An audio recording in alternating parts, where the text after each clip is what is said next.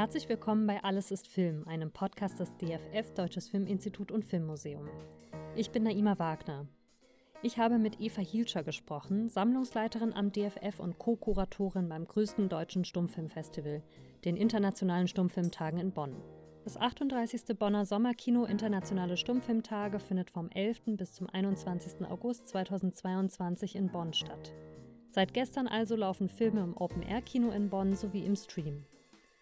In Frankfurt sind im Kino des DFF von Mittwoch, 17. August an sechs ausgewählte Filme aus dem Programm zu sehen.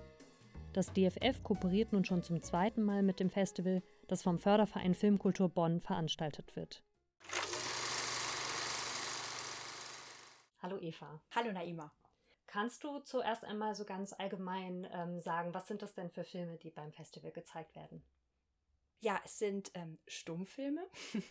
äh, das heißt, ähm, wir zeigen Filme aus den ja, grob ersten 30 Jahren der, der Filmgeschichte, also bis grob äh, 1930 kann man so ungefähr sagen, wobei wir dieses Jahr auch noch einen späteren dabei haben aus den 30ern, der eben auch trotzdem noch stumm aufgenommen wurde. Wir haben Klassiker dabei, Raritäten oder auch Entdeckungen, Wiederentdeckungen, auch gerade aktuelle Neurestaurierungen, beides ähm, Erstrestaurierungen, aber tatsächlich eben auch Neurestaurierungen.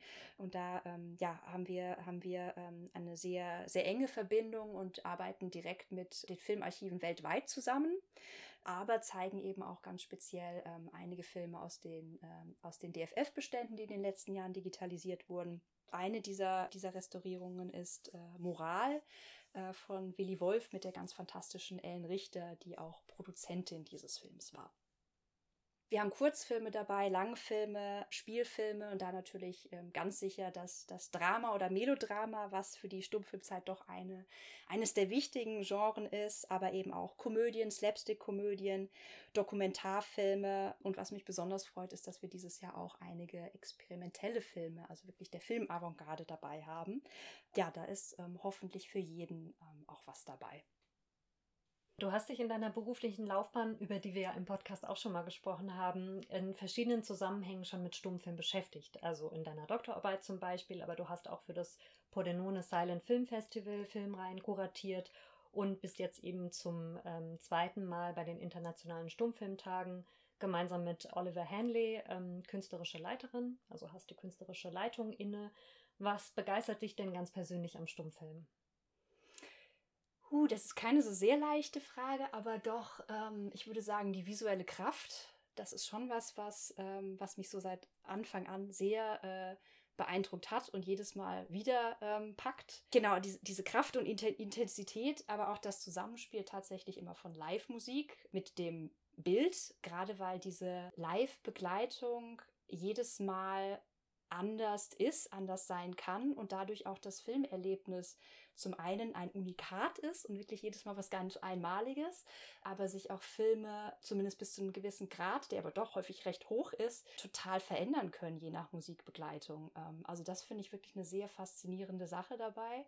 Ja, und diese zwei Brillen, die ähm, die man aufziehen kann. Auf der einen Seite so einen Blick in, wie war es vor 100 Jahren, beziehungsweise wie sind Filme vor 100 Jahren gewesen, Geschichten, ähm, auch wie natürlich ähm, Leute aussahen, denn Schauspiele sind nun mal aus der eigenen Zeit, aber doch auch mit, mit der Brille aus der heutigen Zeit dann wieder diese Filme auch anzusehen und dort festzustellen, einige Sachen, die vielleicht tatsächlich heute ganz anders sind, aber doch auch immer wieder festzustellen, wie unglaublich modern viele der Filme sind und wie zeitaktuell sie wieder werden. Je nach, je nach Situation. Also das finde ich eine ne sehr spannende, so dieses Hin und Her, diese Hin- und Herbewegung zwischen Geschichte und Vergangenheit und hier und jetzt. Und an wen richtet sich das Festival? Also du hast ja schon so ein bisschen äh, abgesteckt, was das für Filme sind. Muss man filmhistorisch versiert sein für das Festival oder ist das was für alle? Das darf man natürlich sehr gerne, aber man muss das auf keinen Fall. Nein, es ist ein Festival ähm, für alle oder wir hoffen auch wirklich ein Programm für, für alle auch dieses Jahr wieder gestaltet zu haben. Und ich ergänze da gerne auch noch, ähm, also wir haben, wir haben unsere Filme auf dem Hof, die jeden Abend äh, ab 21 Uhr ähm, laufen mit der Live-Musik. Ähm, wir haben aber auch noch die ähm, wunderbare Möglichkeit, an den beiden Sonntagen des Festivals im ähm, LVR Landesmuseum ein Rahmenprogramm zu haben. Und da haben wir vormittags an den beiden Sonntagen noch speziell zwei Familienprogramme. Auch das sind zwei Programme, die in direkter Kooperation mit dem DFF präsentiert werden. Das eine wird sich mit Stummfilmvertonung auseinandersetzen und das andere mehr mit Tricktechniken, Trick und Zauber des Stummfilms.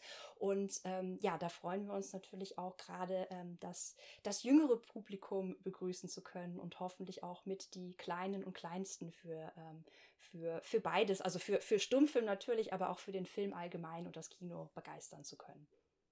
Die Musikbegleitung, die live stattfindet, hast du schon angesprochen und das Musikerlebnis. Kannst du noch ein bisschen mehr über diese Live-Stummfilmvertonung sprechen? Ja, da gibt es ganz verschiedene Ansätze und ich glaube, wobei ich nicht weiß, ob mich jetzt die MusikerInnen äh, hier korrigieren würden, äh, dass ein gewisser Grad an, an Improvisation ist, glaube ich, immer auch ein bisschen dabei.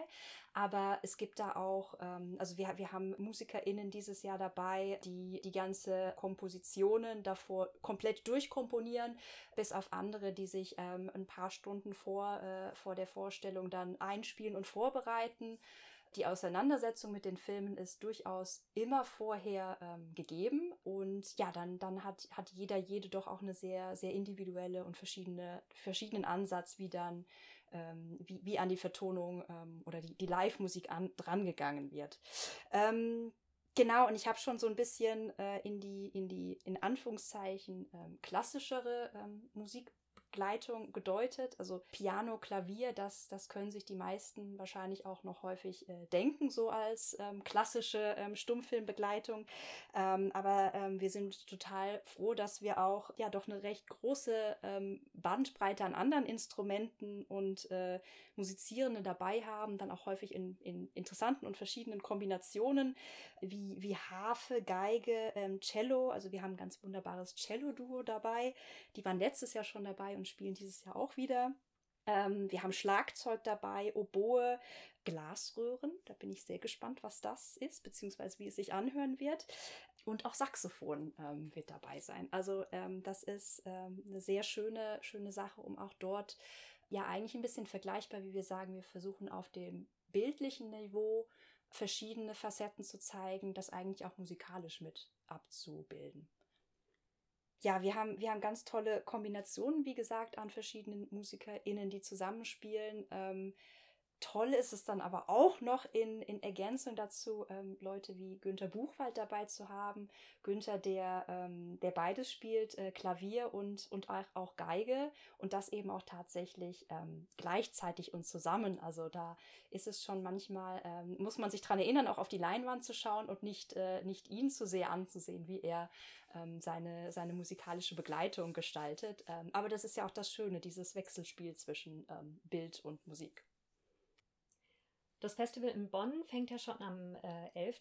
August an und ab dem 17. laufen dann ausgewählte Filme ähm, bei uns im DFF im Kino und ähm, werden dort auch von äh, MusikerInnen live musikalisch begleitet. Und los geht's am Mittwoch mit Willy Wolfs Film Moral aus dem Jahr 1928, der am Klavier begleitet wird von Uwe Oberg, ähm, der häufig bei uns Stummfilme begleitet. Kannst du zu dem Film noch ein bisschen mehr sagen? Ja, Moral ist ähm, einer der Filme, ähm, in denen äh, Ellen Richter glänzt. Ellen Richter, ja, eine der äh, sehr extrem produktiven weiblichen Filmschaffenden in der, in der Stummfilmzeit war, ähm, aber so ein bisschen ja, vielleicht nicht in die Vergessenheit, aber auch in, in, so, so in den Hintergrund gerückt ist. Also sie war Schauspielerin, hat aber auch dann eine eigene Produktionsfirma gegründet und unter dieser Produktionsfirma ist auch Moral entstanden und sie spielt eben auch in dem Film die Hauptrolle. Ähm, ist eine sehr schöne, sehr charmante Komödie, ähm, in der es eigentlich um das Aufeinanderprallen von dem vermeintlich sehr modernen neuen Leben und traditionelleren Normen geht Es ist eine, eine Berliner Revue, die einen, einen Gastauftritt in einer Kleinstadt ähm, haben soll.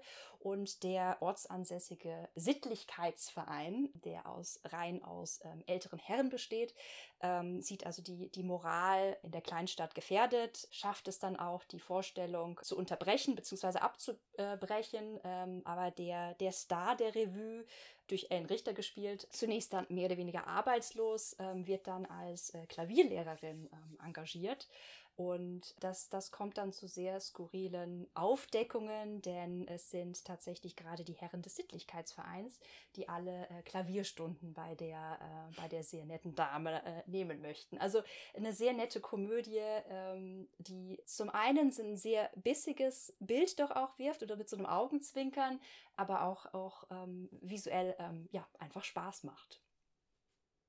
Am Donnerstag ist Der Mann mit der Kamera von dem ukrainischen Filmemacher Ziga Werthoff aus dem Jahr 1929 zu sehen, ebenfalls mit Klavierbegleitung von Uwe Oberg. Das wird denjenigen, die filmhistorisch sich ein wenig auskennen, bestimmt etwas sagen. Der Film gilt als ein Hauptwerk der internationalen Filmavantgarde. Er wurde damals für die in Kiew ansässige allukrainische Foto- und Filmverwaltung produziert. Am Freitag folgt dann ein Bergfilm, Blind Husbands von Erik Stroheim aus dem Jahr 1919. Er wird musikalisch begleitet von dem bereits erwähnten Cello-Duo Cellophon. Am Samstag zeigt das Kino des DFF Laster der Menschheit von Rudolf Meinert aus dem Jahr 1927 mit Asta Nielsen in der Hauptrolle und mit Klavierbegleitung von Florian Haug. Am Sonntag läuft Gunnar Hedes Saga von Mauritz Stiller aus dem Jahr 1923. Der ebenfalls bereits erwähnte Günter Buchwald wird den Film mit Klavier und Geige musikalisch begleiten. Den Abschluss bildet am Dienstag der Monumentalfilm Atlantis aus dem Jahr 1913. Zu diesem Film wird Eva Hielscher gemeinsam mit Thomas Christensen vom Danish Film Institute eine Einführung geben. Zum Abschlussfilm möchte ich nochmal fragen, ähm, das ist der Monumentalfilm Atlantis aus dem Jahr 1913, also einer der frühesten Filme, glaube ich, im äh, Programm. Da wirst du auch mit Thomas Christensen vom Danish Film Institute eine Einführung geben. Was macht den Film denn besonders? Genau, äh, äh Atlantis äh, von 1913 äh, gilt so als der, der erste äh, dänische oder auch skandinavische Monumentalfilm. Das Spannende ist daran doch auch, und das fasziniert uns bis, bis heute auf jeden Fall, die, ähm, die Nähe, die der Film äh, und auch die Vorlage, also der Film ist, äh, ist basiert auf Gerhard Hauptmanns ähm, Novelle Atlantis, die ähm, 1912 ähm, herauskam und ähm, sowohl ähm, Novelle als auch Film haben im Kern einen Schiffsuntergang. Ähm, genau, es, es, es geht um eine Reise von Europa nach, äh, nach Amerika, äh, ein großes Passagierschiff, was im, im Ozean ähm, Schiffbruch erleidet und untergeht. Und sowohl in der damaligen Zeit, also bei der Novelle, aber auch noch in dem doch knapp ein Jahr später dann herausgekommenen Film, war die, äh, die Verbindung zum Unglück und Untergang der Titanic ja fast ein bisschen gespenstisch, wie stark sich das doch geähnelt hat, was Hauptmann schon äh, einige Monate vor dem Untergang in seiner Novelle schrieb und was dann eben auch in, äh, in dem Film Atlantis ähm, äh, aufgenommen wurde.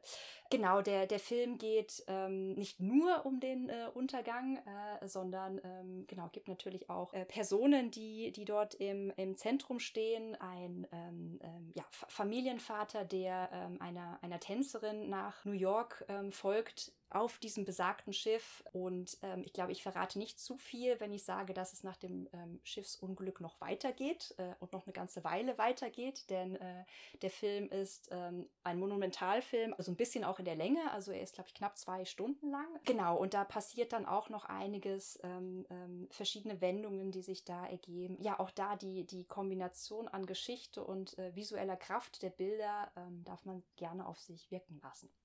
Dann ähm, ja zum Abschluss, was macht denn für dich den Zauber des Stummfilms aus? Also warum würdest du jetzt Leuten, die vielleicht noch gar keine Berührungspunkte mit Stummfilmen hatten, empfehlen, jetzt mal ins Kino zu kommen?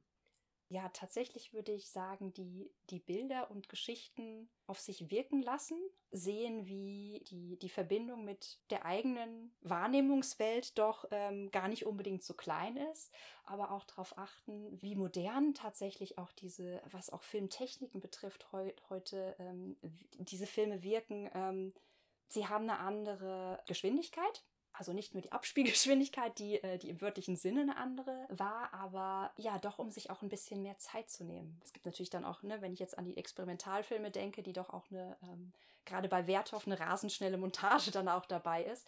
Aber äh, im Großen und Ganzen ähm, würde ich sagen doch, dass es ähm, Filme sind, die sich äh, auch in der Entwicklung von, von Geschichten, aber eben auch Bildern ähm, Zeit lassen. Ähm, und auf jeden Fall das, äh, das Zusammenspiel von, äh, von Musik und Bild. Ja, ich glaube, da äh, erwarten uns ganz äh, tolle Entdeckungen im Kino. Und ja, vielen Dank für den Einblick ins Programm und hinter die Kulissen auch ein bisschen. Vielen Dank. Ja, danke dir und ich, äh, ich freue mich auf viele Besuchende im Kino.